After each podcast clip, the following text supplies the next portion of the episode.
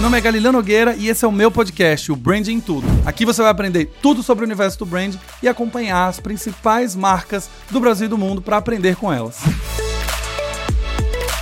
Olá, olá, olá, cidadãos da Galileia. Sejam bem-vindos a mais um episódio do Branding Tudo Podcast, aquele podcast que você vai aprender um pouco sobre a profissão de brand manager num episódio mega especial hoje. Mas antes de começar, se você chegou aqui através do link de um amigo, seja muito bem-vindo ao podcast. Eu me chamo Galileu Nogueira, tenho mais de 14 anos de experiência ajudando a construir marcas muito queridas nesse Brasil. AP11, Cora, Pets, Oracle, 99 Me Poupe e tantas outras. E a ideia desse podcast é justamente trazer os meus erros e os meus acertos, assim como dos meus convidados, para que a gente aprenda algo novo em cada episódio. Lá no final eu vou te lembrar que se você gostar, não esquecer de dar cinco estrelinhas, afinal o player vai entender que esse episódio é legal e vai entregar para mais pessoas. Mas não se preocupe que eu vou te lembrar quando esse episódio estiver acabando para você fazer isso. Se você quer aprofundar os seus conhecimentos em branding, as inscrições do BDP Imersão estão quase acabando. Então coloque seu nome na lista, aprende em 8 horas de aula, ganha o BDP Imersão Online para revisar tudo que você aprendeu no presencial e ainda tem acesso, suporte, garantia e certificado,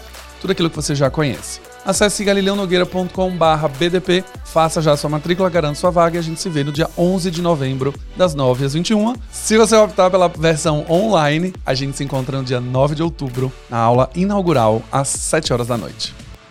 Bom, o episódio de hoje é um episódio que já tem um tempo que eu tava querendo fazer. Já tem um tempo que eu não gravo sozinho, inclusive. Vocês estão me ouvindo hoje é, depois de uma sequência de episódios com convidados incríveis, mas hoje eu senti falta de ter aquele papo entre nós, entre nós cidadãos aqui. Que é o episódio para falar um pouco sobre a profissão de brand manager. A gente está aprendendo a construir marca aqui no podcast, seja você uma pessoa que está construindo uma marca ou gerenciando uma marca, mas existe um lado dessa audiência também que quer ter uma carreira em branding, quer trabalhar com isso, não necessariamente sendo um criador de uma marca como um empreendedor, mas ser uma pessoa que quer gerenciar uma marca. Eu quase nunca tinha falado muito sobre isso, hoje eu acho que resolvi fazer para esclarecer algumas coisas. Um dado muito interessante é que hoje, quando você pesquisa no LinkedIn, mais de 1.400 vagas no Brasil exigem alguma habilidade em branding para o seu cargo.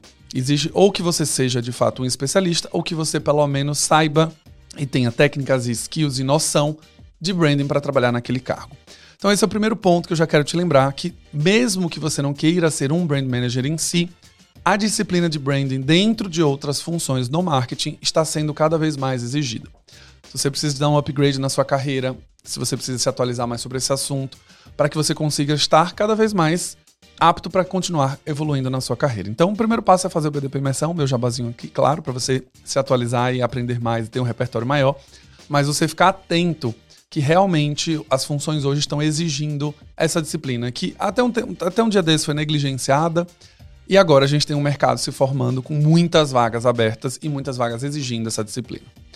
O primeiro papel que você precisa entender é que o brand manager, como o próprio nome já diz, é o gestor da marca ou gestor do branding em si, da estratégia de marca. Ele tem uma função que quando a gente olha no papel, na teoria, ele é a pessoa que vai cuidar da marca e ser um grande guardião da sua essência ao longo das interações com o consumidor.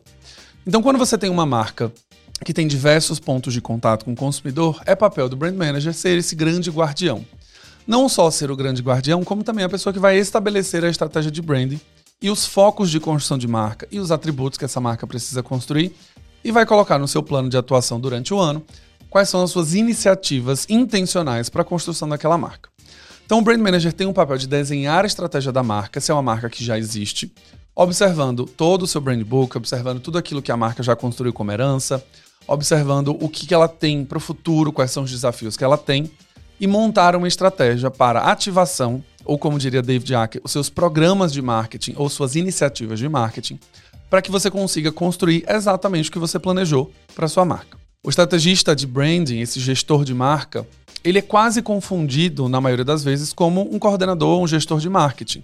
Quando você começa a trabalhar, você vai entender que algumas empresas estão chamando de brand manager uma pessoa que é um gerente de marketing, por exemplo, ou um coordenador de marketing.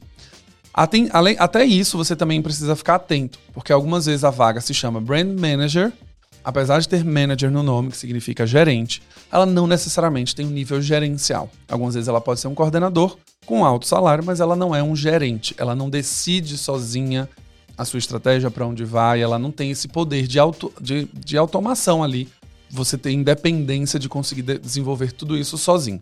Você vai depender do seu gestor direto, se você for um coordenador, e toda a equipe ao redor. Então esse gestor de marca, ele não pode olhar também só para sua área e para os seus desafios.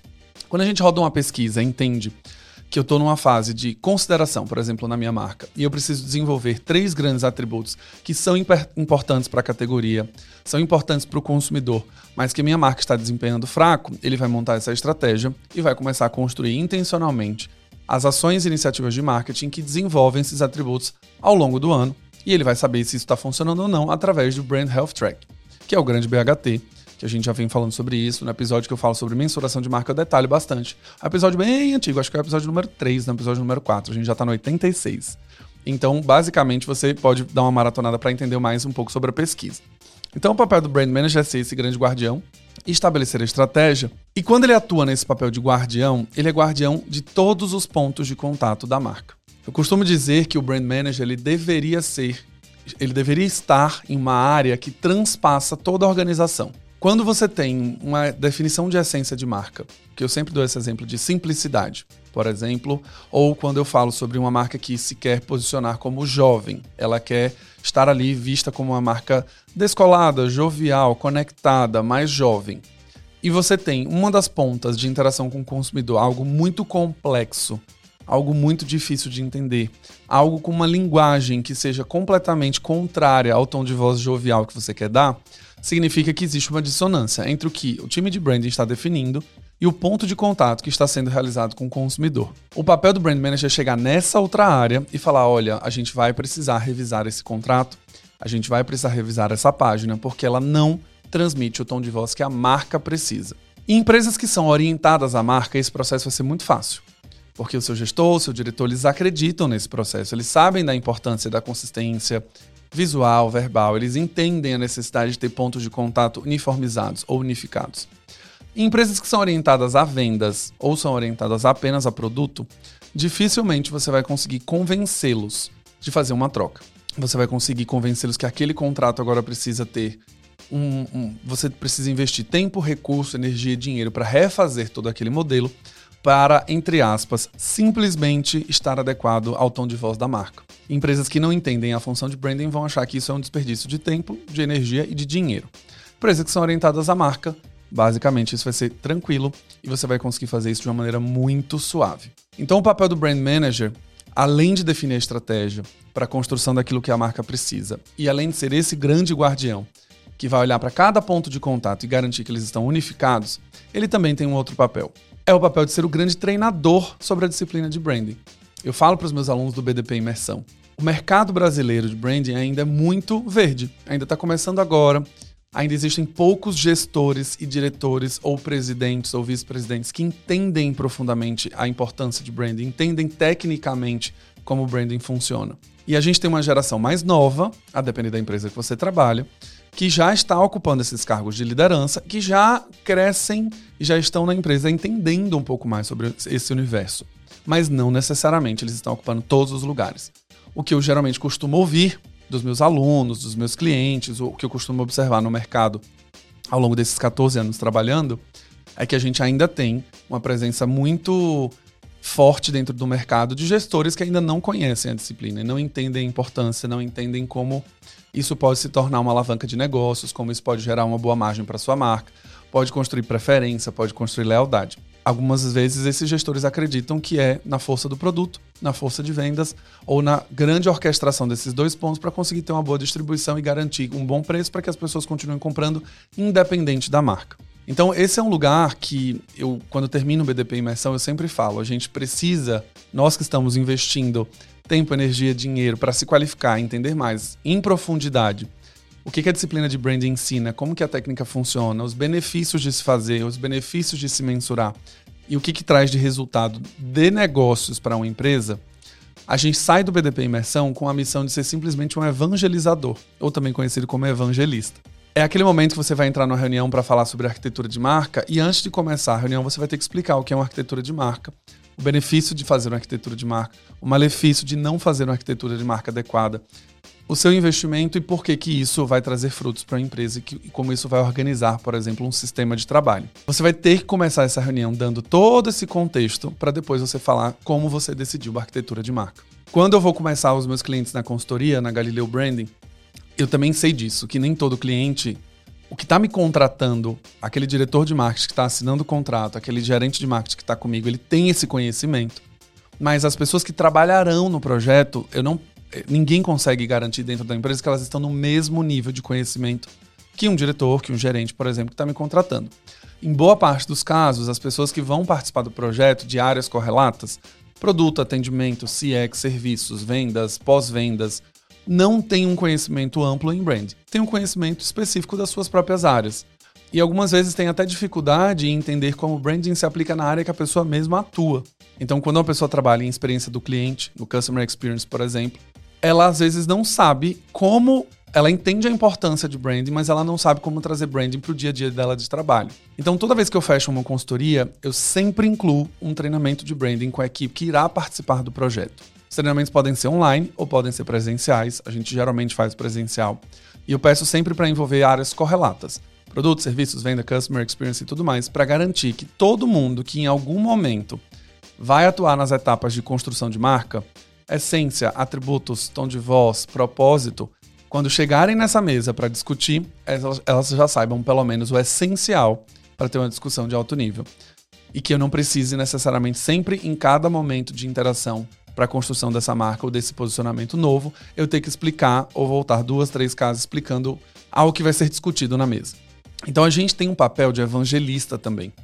A gente precisa levar a palavra do branding. Eu estou aqui levando a palavra do branding através de podcast, através do Instagram, através do BDP, através dos workshops em company, através das palestras. Eu estou aqui tentando disseminar cada vez mais o conhecimento para preparar essas pessoas que escutam para que quando elas contratem, façam um serviço, desenhem sua própria estratégia, elas já saibam como atuar. Então, não se frustre quando você entra em uma empresa e que o seu chefe não entende nada, o seu gestor não entende nada, o seu diretor de nada, não entende nada de branding, e você se veja no papel de ser um pouco mais professoral. Isso faz parte da profissão brand manager no Brasil, principalmente. É uma profissão nova. Eu trabalhei como brand manager, como cargo brand manager em 2016. Essa foi a primeira vez que eu tive um contato como coordenador de branding. Eu já tinha tido um contato anterior em 2013, 2014 como coordenador de marketing, que também fazia branding. Mas não existia um cargo que era só específico. A mesma coisa em relação ao a metodologia, o escopo de trabalho. Nesses lugares que eu era coordenador de marketing e também fazia branding, o escopo era amplo. Eu, podia, eu, eu tinha que cuidar da essência de uma marca, mas eu também tinha que cuidar de uma ativação num evento, montando um stand, uma lona, o que seja, para ativar a marca dali. Quando eu realmente fui para um cargo em que eu não mais cuidava de marketing cuidava só de branding foi só em 2017. Ali é que o negócio começou a ficar um pouco mais específico. E quando eu falo específico, o que, que eu quero dizer com isso? Quando eu era marketing, que também fazia trabalho de branding, que as duas disciplinas estão interligadas, eu precisava me preocupar, então, com a essência da marca, tom de voz, valores, atributos, causas, a, tudo que eu precisava desenvolver. E também precisava desenvolver uma estratégia de marketing. Então eu precisava entender ativação de produto, eventos, redes sociais, embalagem, promoção junto com o trade marketing, planejamento de vendas junto com o time de vendas. Eu estava atuando ali no escopo super amplo. Eu tinha um aspecto de desenvolver o mercado com marketing e desenvolver o produto, entregar e distribuição e logística junto com as áreas, mas eu tinha um papel de olhar para todas as atmosferas dentro de marketing, relações públicas, redes sociais e tudo mais. E eu também, no final do dia, precisava olhar e falar: bom, agora que eu vou fazer uma, uma ativação dentro de um patrocínio de um UFC, que ativação eu preciso fazer para construir intencionalmente aquilo que a marca se propôs a ter como missão, diferencial, propósito, atributo que seja. Em 2017, quando eu fui gerente de branding mesmo ali, que eu falei, não, agora eu estou cuidando de branding, eu já não olhava mais rede social, eu já não era mais. Não é que eu não olhava, né? eu não era mais responsável por desenvolver linha de conteúdo, estratégia de conteúdo, como esses posts vão entrar, agenda, cronograma, ativação, ferramenta, métrica. Eu já não era mais responsável por isso. Eu não olhava mais para ativação em eventos, eu não olhava mais para trade marketing, do ponto de vista de execução. Ali, quando eu ocupei realmente um cargo de branding, eu observava como as áreas de marketing cuidavam da marca e eu atuava em cima desses projetos para garantir que tudo que estava sendo desenhado refletia a essência da marca. Então, quando o time de social me apresentava um cronograma de conteúdo, eu observava toda a grade de posts, então vamos pensar que são 30 posts. Quantos posts estão refletindo as causas que a marca acredita? Quantos posts estão seguindo o tom de voz? Quantos posts estão levando para construir o atributo que a marca está deficitária? Então, eu sou, uma, eu sou uma marca que tem problemas de confiança e segurança. Como o meu conteúdo constrói confiança e segurança? Quantos, quantos por cento dos posts falam sobre esse atributo? Qual é o segundo atributo que eu tenho um desafio? Ah, eu tenho um desafio de ser uma marca que entende as necessidades do consumidor. Então, quantos posts eu desenho com uma estratégia de conteúdo para que mostre que a marca entende a sua necessidade? Só que quem desenvolvia isso era de social media. Não era. Eu, eu simplesmente entrava na discussão para olhar todo o conteúdo, garantir que tudo que estava ali sendo postado e comunicado refletia os valores da marca em sua essência, tom de voz, verbal, visual e etc. Mas quando isso não acontecia, o meu papel era somente sinalizar que isso estava acontecendo. Então, tá faltando post, tá isso, aquilo, outro. A área ia trabalhar novamente, me apresentar um novo cronograma. Eu trabalhava como área parceira, área par. Tava lado a lado dessas áreas. A mesma coisa quando a gente chegava em um evento. Quando você vai para um evento e aí a gente tem uma marca que tem um apelo de sustentabilidade muito forte, um apelo de uma, um produto que seja orgânico, uma marca que tem uma causa muito forte com o meio ambiente, e eu vejo o stand ser feito completamente de madeira e usar plástico completamente em todos os seus, seus brindes, nos seus copos e etc., eu, como brand manager, preciso sinalizar esta área que essa madeira precisa ser certificada de reflorestamento. Essa construção precisa ter uma, um selo do, de green de uma construção green para que a gente tenha o descarte correto de material, que a gente tenha o uso do material correto de reflorestamento ou de uma madeira reaproveitada junto com outros compostos naturais, para que isso que está sendo ativado esteja em conformidade com as causas de uma marca e com os atributos que ela quer vender. Se o estande está todo feito de materiais que não são assim, de plástico, etc., e eu sou uma marca que estou dizendo que eu sou sustentável, que eu penso no planeta, no meio ambiente, as coisas não casam. Então a grande diferença é quando você atua numa empresa que as, você tem realmente uma vaga de brand manager, o seu papel é garantir que tudo isso está em conformidade com a marca e você desenvolver um plano para construir através de campanhas de comunicação, através de campanhas de influenciadores, através de eventos, você construir o que a marca precisa ser construída. Em algum momento, pode parecer que as duas coisas são muito próximas. Então, eu como brand manager na 99, por exemplo, eu precisava construir algumas vezes uma ativação junto com o time de trade marketing. Eu precisava pedir para a agência construir uma, uma sugestão de stand para o time de trade marketing, por exemplo, para um time de eventos. Eu precisava eu, eu ser a pessoa executora para fazer isso junto com o time de eventos. Eu podia, eu precisava estar nesse processo. Algumas vezes nessas revisões de posts, eu também participava de uma reunião de pauta para ajudá-los a definir um cronograma de conteúdo. Em alguns momentos, tinham alguns patrocínios que eu fazia como marca, que eu também precisava trabalhar com outras áreas para divulgar e comunicar esses patrocínios. Em alguns momentos, tinham mudanças estratégicas do posicionamento da marca que eu precisava trabalhar numa campanha de rebranding. E esse rebranding atua em outras marcas, em outras áreas, em outros negócios. Ele re resvala, ele respinga também em outras áreas. Então, não, não entrem também num ponto de achar que o brand manager ele só cuida literalmente da essência da marca e que o seu dia a dia de trabalho como escopo vai ser simplesmente ficar vendo ações que construam para o atributo, ações que construam para tal coisa, ações que aumentem a popularidade. Em alguns momentos você vai atuar com publicidade. Em alguns momentos você vai ser responsável por uma campanha publicitária. Ah, isso é papel de brand, isso é papel de marketing. Sempre vai parar essa decisão de quem vai ficar com o quê. Quando as, aí a gente tem outras discussões que é, não, quando é uma campanha para divulgar um produto, aí é o time de produto. Quando é uma campanha para divulgar um evento, é o time de eventos. Quando é uma campanha para divulgar uma causa, é o time de ESG. E aí branding vai sendo colocado de lado. Então, em alguns momentos, as empresas se dividem em falar, bom, tudo que for campanha institucional que venha só construir os atributos da marca, é o time de branding quem vai executar. Toda vez que tem uma campanha de produto em que o time de produto vai ter que lançar um serviço novo, um produto novo, o responsável por produzir falar com as agências, conversar, é o time de branding, mas o cliente interno passa a ser o time de produto. E é ele que vai aprovar aquela campanha, mas você, como branding, está sendo um guardião e vai poupar esforços, energia e recurso para o time de produto já receber o mais redondo possível dentro da essência. Então, o time de branding acaba, algumas vezes, tendo uma função se chamando de um novo marketing. Então, é comum que o time de branding tenha abaixo as pessoas de marketing. Você vai ter relações públicas abaixo de branding, você vai ter social media abaixo de branding, você tem eventos, tem patrocínio. Você pode ter tudo embaixo de branding. Só que as empresas não necessariamente hoje estão chamando de branding, estão chamando algumas vezes de marketing e coloca branding embaixo.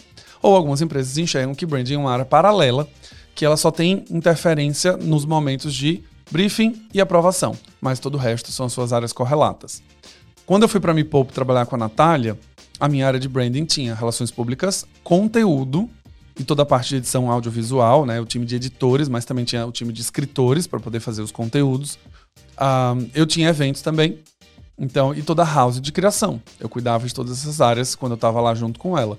Então, eu posso dizer que não é o time de marketing? Não, eu, eu de alguma maneira as coisas estão ali.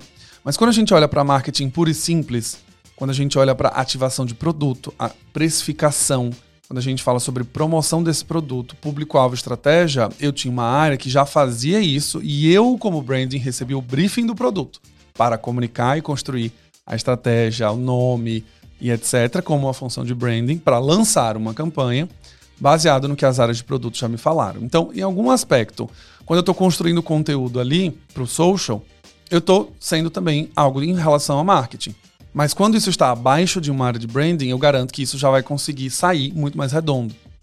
Então, na Me Poupe, eu acho que é um exemplo muito bom para trazer aqui. Quando a gente foi lançar, a Natália tinha dois produtos para serem lançados. Era um curso de educação financeira de quatro horas, de ticket médio baixo, para falar com dois públicos. O primeiro público era assalariados e o segundo público eram pessoas autônomas. Então, como que o processo aconteceu? A área de produtos definiu esses dois produtos a grade do produto, o tipo de conteúdo, o formato, o preço, a estratégia de divulgação não é feita pela área de branding. Ela é feita pela área de comunicação e área de produto. Quando isso se formatou e a gente recebeu o briefing, temos esses dois produtos, comunicam para essas pessoas, para essas pessoas ou público de interesse. O preço é esse daqui. A gente vai trabalhar em tais canais, a gente vai vender para ex-aluno, a gente vai vender para alunos novos, a gente vai fazer tráfego pago, vai trabalhar nos canais de rede social. Branding, desenvolva agora a essência desse produto.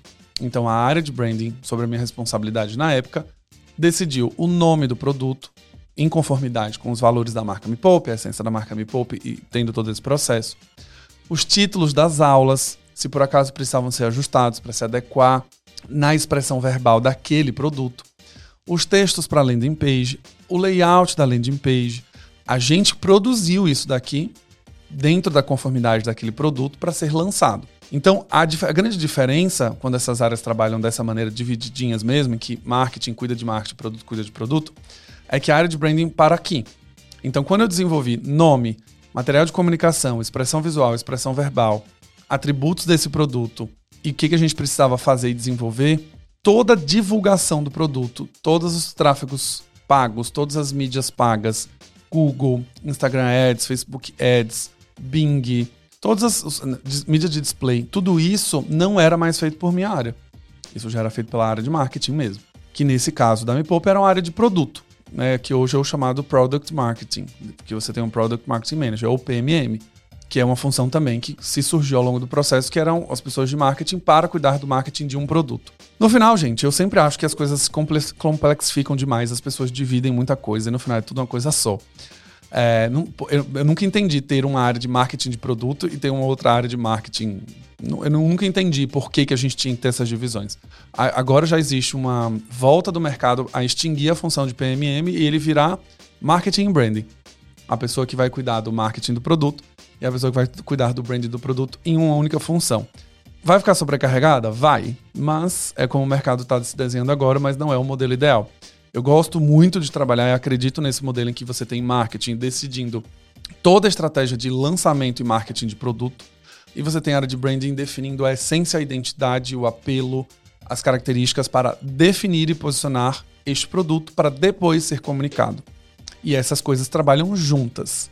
Quando eu dou aula de estratégia de branding, eu sempre tenho que lembrar que a estratégia tem três fases: estratégia de negócios primeiro e produto, a gente tem a estratégia de marca na sequência e depois a gente tem a estratégia de comunicação. Em algumas empresas, a comunicação é executada pelo time de branding, em algumas empresas, a comunicação é executada pelo time de marketing. A gente, como branding, só dá os insumos para o time de marketing trabalhar. A gente dá as peças, a gente dá os templates, a gente dá os guides, a gente faz o nome do produto, a gente define toda essa essência. Mas quem vai def defender, desenhar uma campanha, quem vai ativar, quem vai olhar relatório de métricas semanalmente, quem vai ligar e desligar anúncios, quem vai desenvolver criativo, não é a área de branding. Não quer dizer que essas áreas trabalhem isoladas. As duas áreas vão trabalhar em conformidade para quando chegarem as peças das agências, ou da agência interna ou da agência externa, e que você for começar um plano de comunicação, o branding é acionado para ver se realmente que todo o guia que você deu antes, todo briefing que você deu antes, ele está em conformidade. Terminologicamente falando, em termos que a gente usa no mercado, na Philips a gente usava muito o termo de essas, essas peças estão on branding ou essas peças estão off branding. O que, que isso quer dizer? Off branding é quando as, as, peças não estão respeitando a essência da marca, estão fora da estratégia, estão fora do tom de voz, estão fora da expressão visual. E on branding é quando essas peças estão todas em conformidade, você pode dar OK e seguir.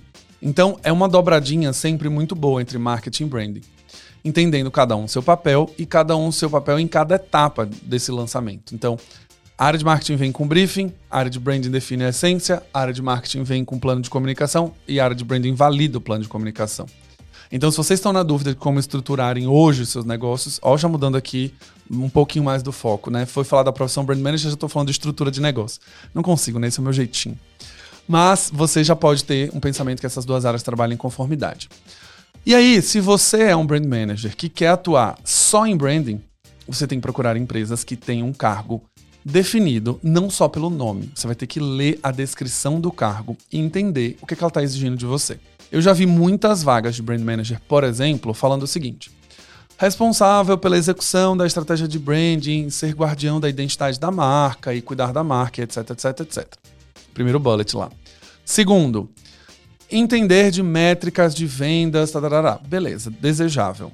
Terceiro bullet point, é ser responsável pelo PNL do produto e toda a sua estratégia de ativação, garantindo a saúde do PNL. Aí eu já olhei e falei, ué, o Brand Manager cuidando do PNL de produto? PNL, para quem não está acostumado com o termo, são os Profits and Losses, que é justamente um plano em que cada produto tem a sua margem de lucro, o seu percentual de investimento, a sua escala, o seu, as suas canais de distribuição. É basicamente o planejamento que você tem de um produto para que ele continue sendo rentável num processo de vendas. Então, o, você cuidar do PNL significa basicamente que você não vai estourar uma linha de orçamento para marketing, você não vai estourar uma linha de orçamento para publicidade, que você precisa garantir determinado volume de vendas junto com o time de vendas, porque senão você vai tomar prejuízo, porque existe o projetado e o realizado.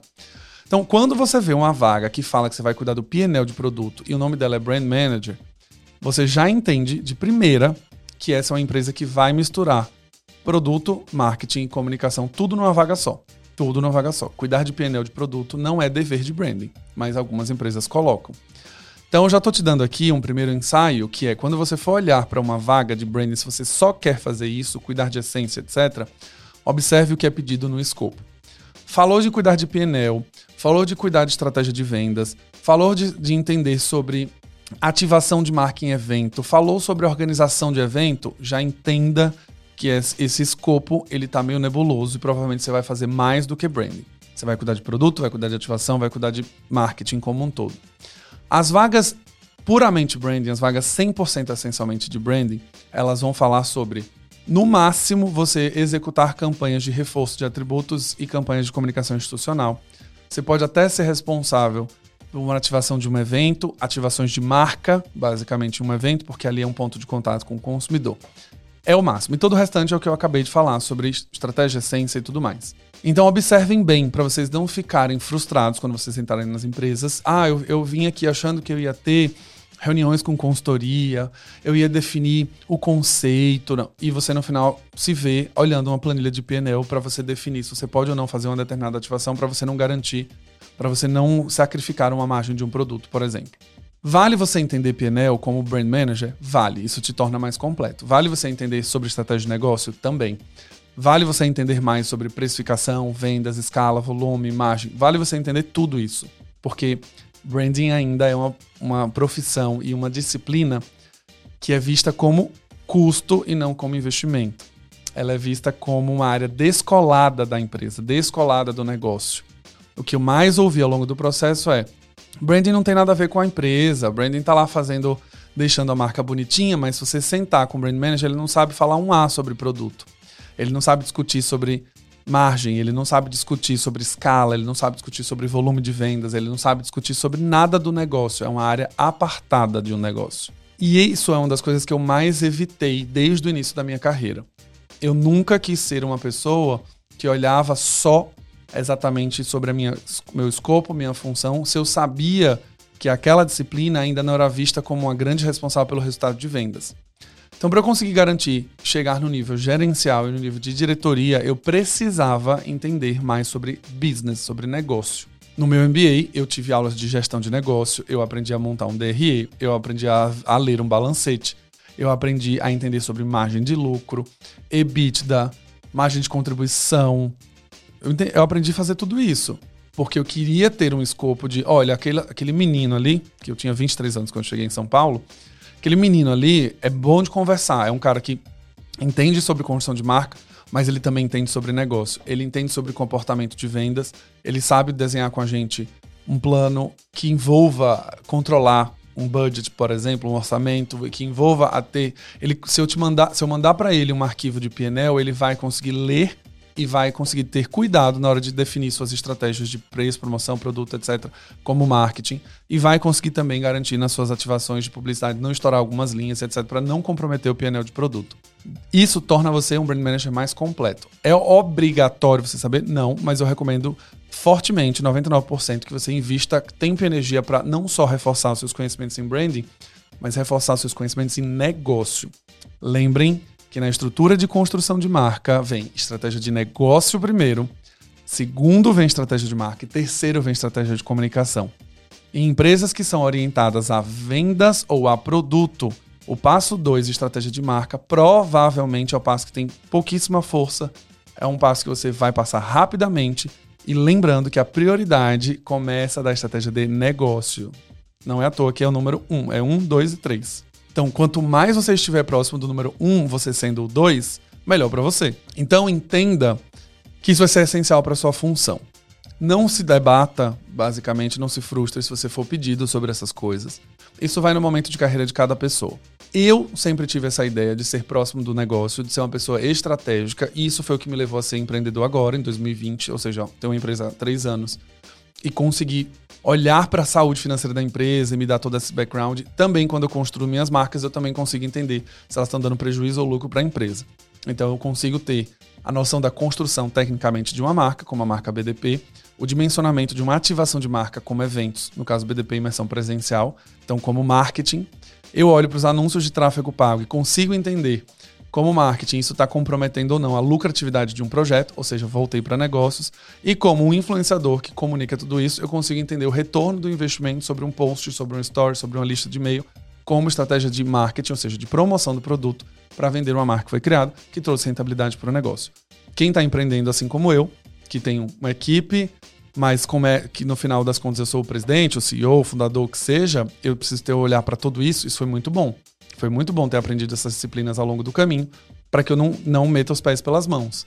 O que mais tem nessas empresas no começo são pessoas que entendem muito de negócio e pouco de marca e não conseguem ativar muita marca, pessoas que entendem muito de marca e gastam muito dinheiro e não olham para a planilha do negócio, ou pessoas que no final até entendem de negócio, até entendem de marca, mas não entendem como construir produtos e fazer marketing e promoção de produto da maneira mais eficiente possível. Eu, por conta do meu pano de fundo do meu cenário, eu acabei tendo essas vivências em cada uma dessas empresas que eu trabalhei. Na Integral Médica, eu tinha uma, uma visão de produto muito forte. Tinha acesso ao PNL, tinha acesso ao planejamento de vendas, tinha acesso. Eu participava das reuniões de vendas.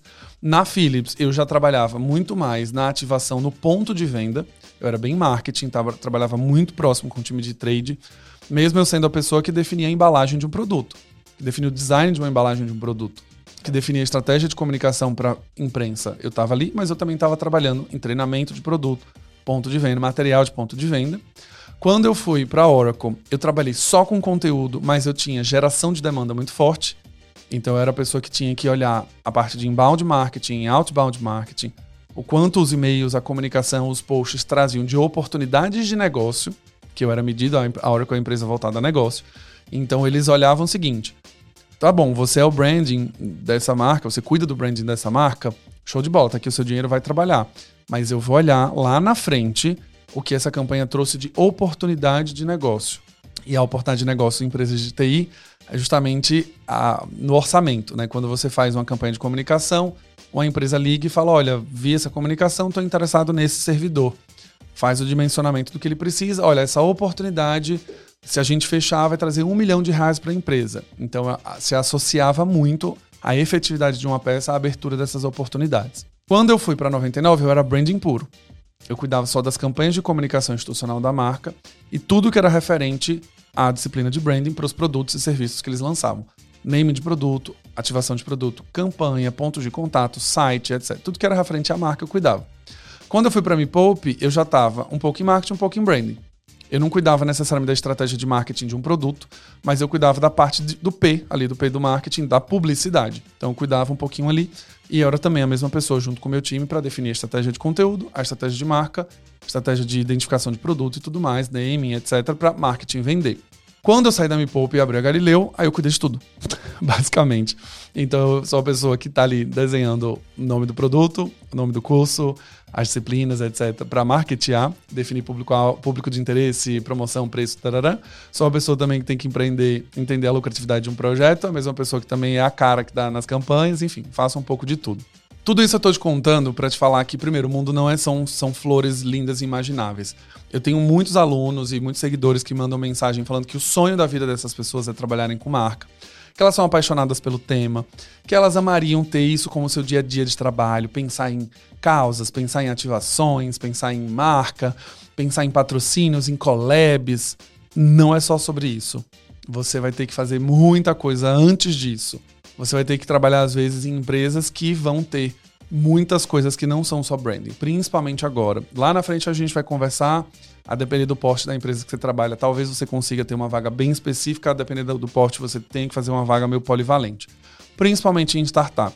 Startup não tem muitas pessoas trabalhando, as coisas são meio aglutinadas também. Então você vai ter que fazer tudo isso.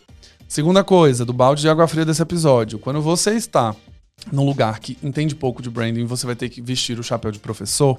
Vai te dar impaciência, vai te dar em alguns momentos é, frustração, do tipo, cara, de novo, eu tô tendo que explicar o básico, tô tendo que explicar o que eu faço, que é a minha profissão. As pessoas que estão ao meu redor não sabem o que eu faço necessariamente.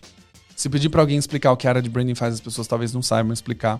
Essa frustração pode vir, mas você vai ter que ser um professor, isso cansa. Algumas vezes tem que ficar ensinando, principalmente pessoas de cargos superiores ao seu você ficar ensinando ao seu chefe ou ao seu vice-presidente, que em teoria saberia mais que você, ou em teoria deveria saber mais tecnicamente, isso te cansa também. Você ainda pode estar numa empresa que não valoriza brand. Embora tenha um cargo, embora tenha uma função, a empresa, a estrutura, a organização não é orientada para a marca. Eu vou dar um exemplo de duas marcas aqui bem opostas. Quando a gente fala, por exemplo, de Natura, essa semana eu vi um post do Renato Winning, que trabalha lá como Head de Branding Design da Natura, que ele participou da cerimônia de 10 anos de empresa. O nome da cerimônia chamava Tempo de Relação e ele recebia uma cerimônia super bonita e ele recebeu um presente que foi desenvolvido junto com o time de branding e RH, que era um cordão de ouro é, em que vinha um pingente e esse pingente era formado de discos quando você tem uma árvore. Né? A árvore ela é formada por vários discos, várias camadas que vão sendo acrescentadas na face externa. Então você tem um centro ali da árvore, tem um disco ao redor, outro disco, outro disco. A cada cinco anos, você ganhava um pedaço desse disco e encaixava no seu pingente, até formar, por exemplo, uma relação de longo prazo em que você teria o pingente completo. Quando você olha para isso, você fala: nossa, que foda, que incrível. A empresa criou, criou um, um brinde em reconhecimento ao tempo de serviço de um colaborador, que não é simplesmente uma cesta de café da manhã, que não é simplesmente um presente caro, que não é simplesmente uma caneta. Ela pensou exatamente em um pingente que reflete o que a empresa acredita, com os materiais que ele acreditam, de um jeito que é montado do jeito que a empresa acredita. Bom demais. Essa é uma empresa orientada a branding. Você teve recursos alocados do time de branding design junto com o time de RH para desenvolver um presente que era feito à mão basicamente, customizado, não era genérico. Você tem um pingente, uma corrente, você tem uma cerimônia de celebração, Você, então, essa empresa claramente entendeu o, o valor desse ato simbólico, o valor do investimento nesses pingentes, o valor de contratar uma grande agência, fazer o pingente. Ela entendeu esse valor, isso é indiscutível, indiscutível. Essa empresa não, com certeza ela olha para a marca com muito carinho através dessa atitude. Quando você trabalha, por exemplo, na Oracle, que é uma empresa que é muito voltada a vendas, o que, que a gente observava trabalhando lá dentro? É uma empresa que o tempo inteiro está olhando para oportunidades abertas, lucratividade da oportunidade, possibilidade de crescer vendas dentro de um mesmo cliente, possibilidade de adicionar produtos novos, vários webinars, vários e-books, vários conteúdos de inbound para fazer as pessoas converterem.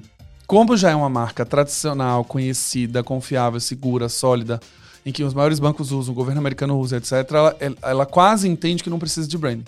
Ela quase entende que o produto dela vende por si só mesmo, porque ela já tem uma força de marca. E tem mesmo. A questão é que a marca não pode parar no tempo. Então, quando eu trabalhei lá, o grande desafio da Oracle era uma jovialização.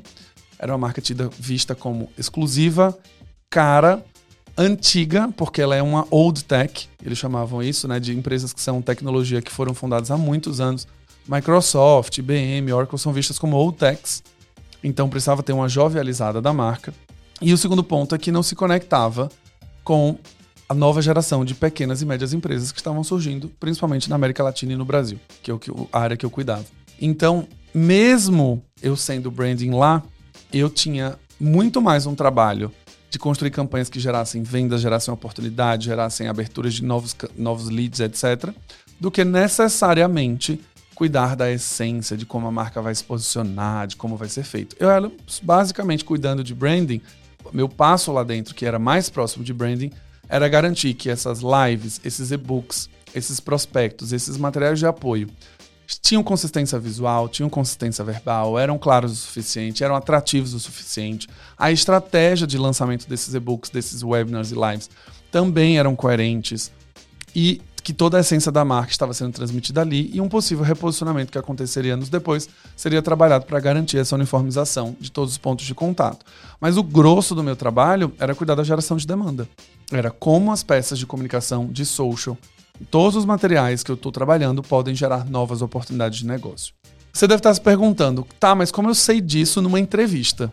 Como eu detecto isso? Porque eu vou ficar muito frustrado se eu quero ser 100% branding, caio na cilada de eu entrar numa empresa que tem uma vaga de coordenador ou gerente de branding e no final das contas não for branding. Eu aprendi ao longo desses anos trabalhando no corporativo que existe um negócio chamado perguntas. A gente às vezes esquece que numa entrevista não é simplesmente a empresa que está entrevistando você para conhecer suas habilidades. Você também precisa entrevistar a empresa para ver se faz sentido para você, pelo que você busca, pela sua carreira e etc. Não vamos problematizar aqui, ah, a gente tem uma taxa de desemprego muito alta no Brasil, é, as pessoas não podem ficar escolhendo seus trabalhos, elas não têm direito de escolher, elas são obrigadas a enfrentarem o que têm, etc, etc. Não estou entrando nesse aspecto. Eu estou entrando no aspecto de que você pode sentar numa entrevista o entrevistador te perguntar tudo o que ele quer saber sobre sua vida, sobre a sua carreira, sobre o seu currículo, sobre tudo. Mas você pode encontrar um espaço na entrevista para fazer as perguntas certas.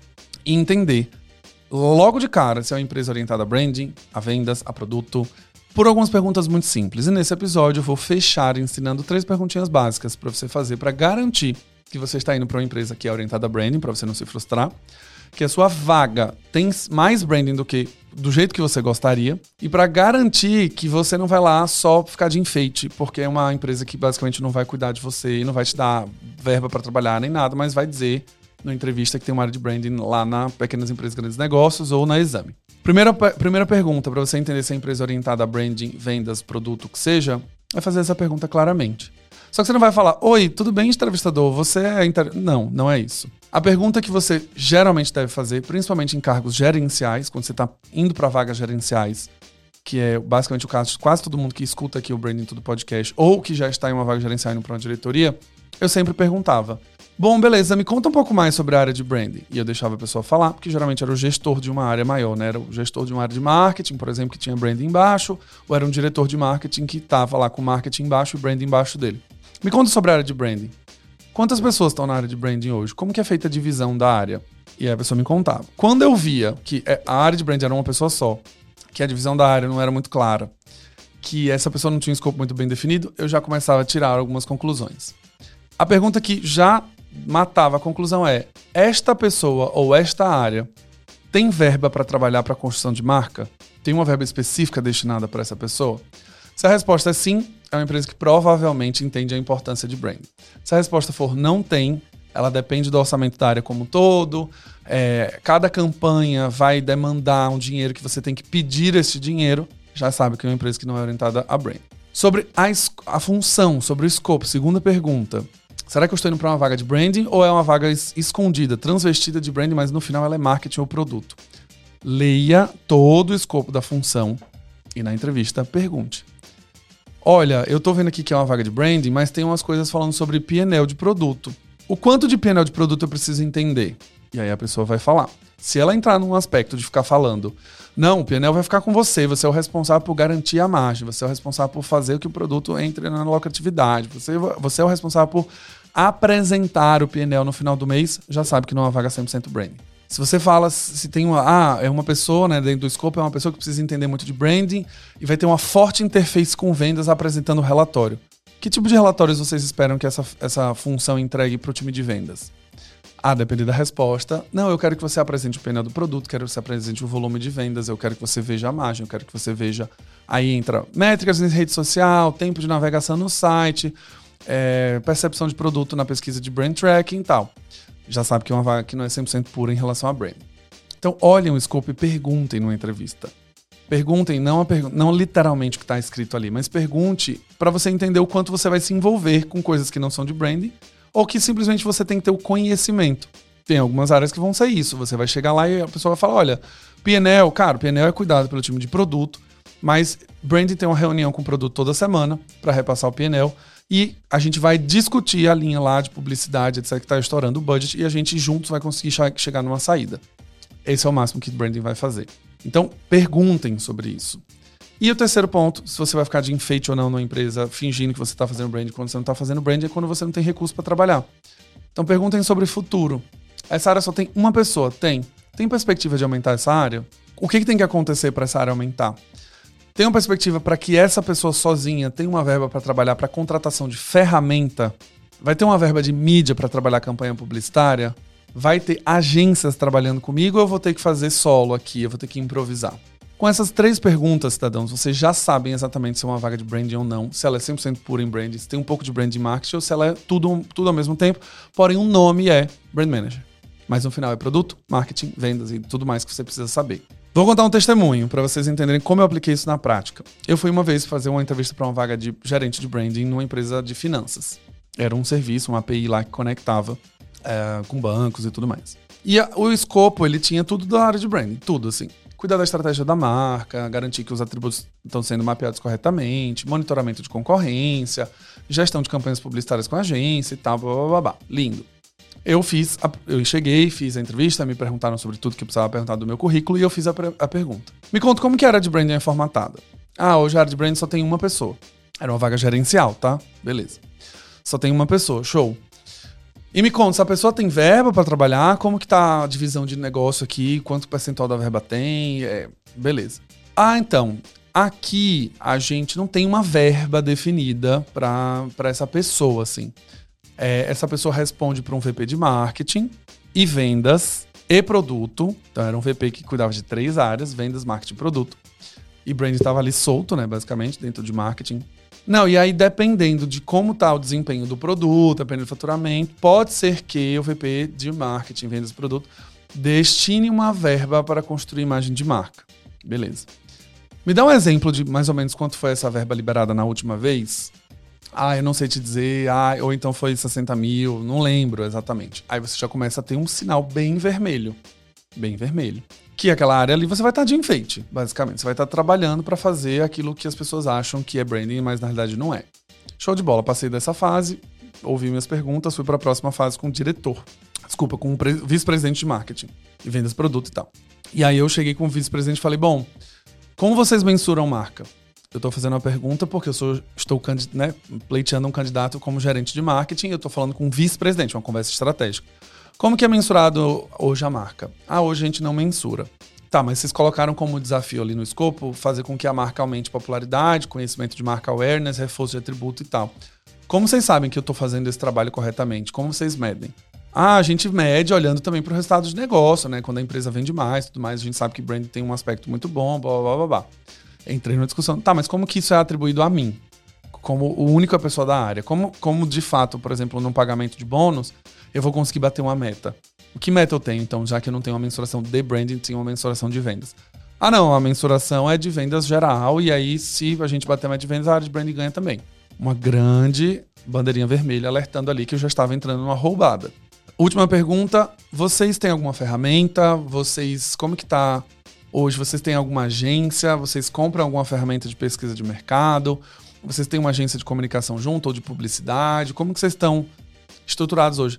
Não, hoje a gente tem a pessoa da área, tem um designer que atende a área toda para fazer os posts e tudo mais, e a gente tem um redator que cuida da parte de landing page, e-mails, etc.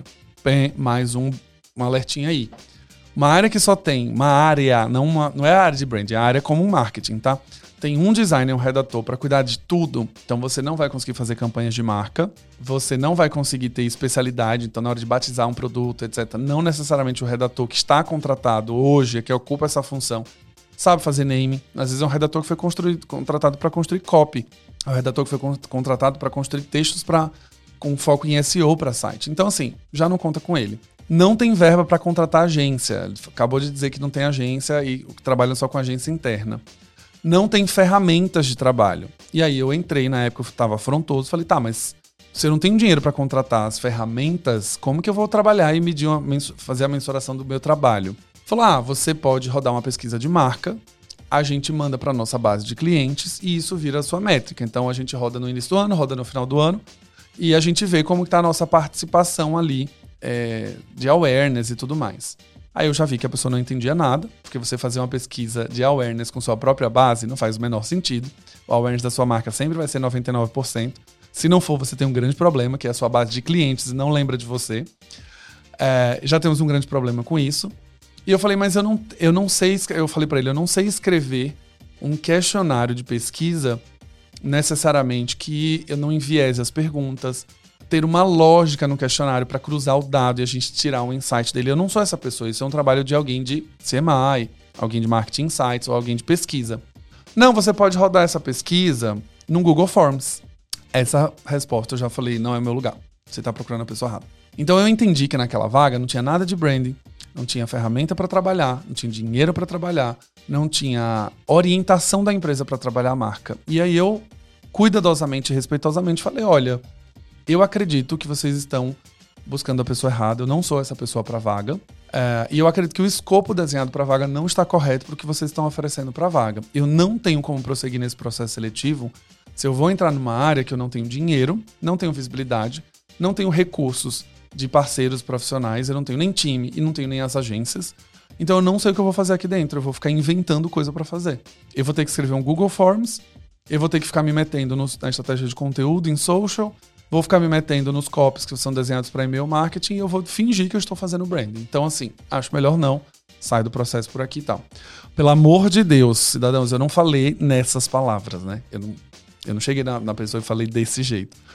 Mas eu falei exatamente para as pessoas entenderem que, assim, olha, vocês estão desenhando um escopo que não convém é, para quem vem, para quem está vindo para a empresa, vocês não estão dando ferramenta, suporte, dinheiro, nada, recurso então não tenho que trabalhar, eu não tenho como trabalhar. Essa foi a minha resposta. Né? Eu falei, eu não tenho recursos então para trabalho, eu não tenho ferramentas de trabalho, eu não tenho recursos de pessoas para trabalhar e eu não tenho parceiros para desenvolver esse trabalho comigo. Então eu acho melhor não seguir no processo. Então, cidadãos, sei que branding é apaixonante, eu sou suspeitíssimo para falar sobre isso, sei que é maravilhoso, sei que todo mundo quer cuidar das causas, quer criar uma marca memorável, quer ter orgulho de quando vê a marca veiculando na TV falar, eu fiz parte dessa construção, a marca cresceu.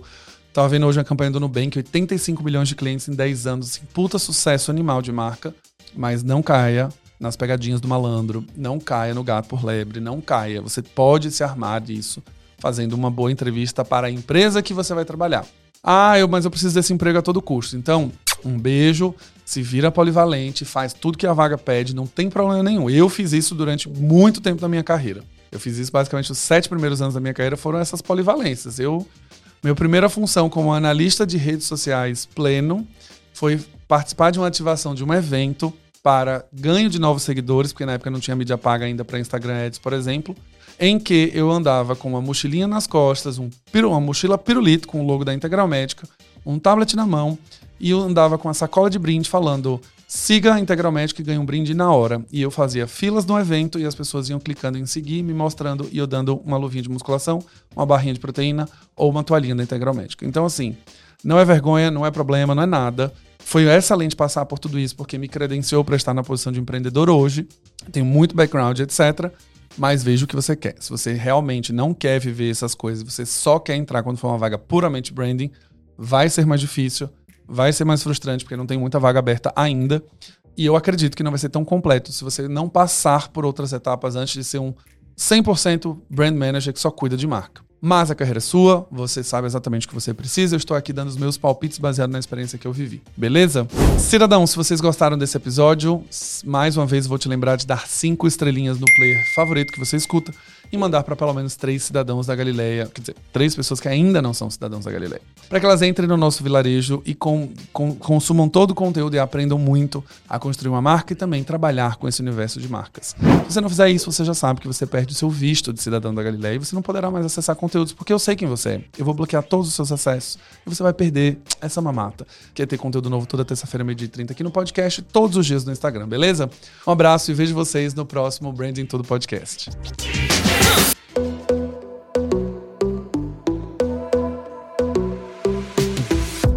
E esse foi mais um episódio do Branding Tudo, o seu podcast de branding. Não esqueça de me seguir nas redes sociais, arroba Galileu Nogueira, para ficar por dentro de tudo que acontece no mundo do branding.